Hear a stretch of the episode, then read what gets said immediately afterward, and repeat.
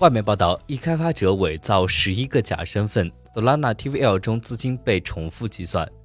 有知情人士表示 c b e r 首席架构师 Ian McLindo 拥有十一个假身份，其中包括 Solana 生态 DeFi 收益聚合器协议、Sunny 的开发者 s t r i n g Krosla、Solana 算法、Debicoin 项目、Cashio 创始人、多签钱包、Goki 创始人 Goki Brajesh 等。因为 Ian McLindo 编写的 TVL 算法数十亿美元资金在 Solana 的 DeFi 生态内被重复计算多次，而 Ian McLindo 此前表示认为。TVL 的爆发式增长引发了 SOL 价格的暴涨。此前，Ian McLeod 与同为 Cyber 的开发者 Dylan 于六月底宣布将其创建的加密基金 SHAP Capital 更名为 Protagonist。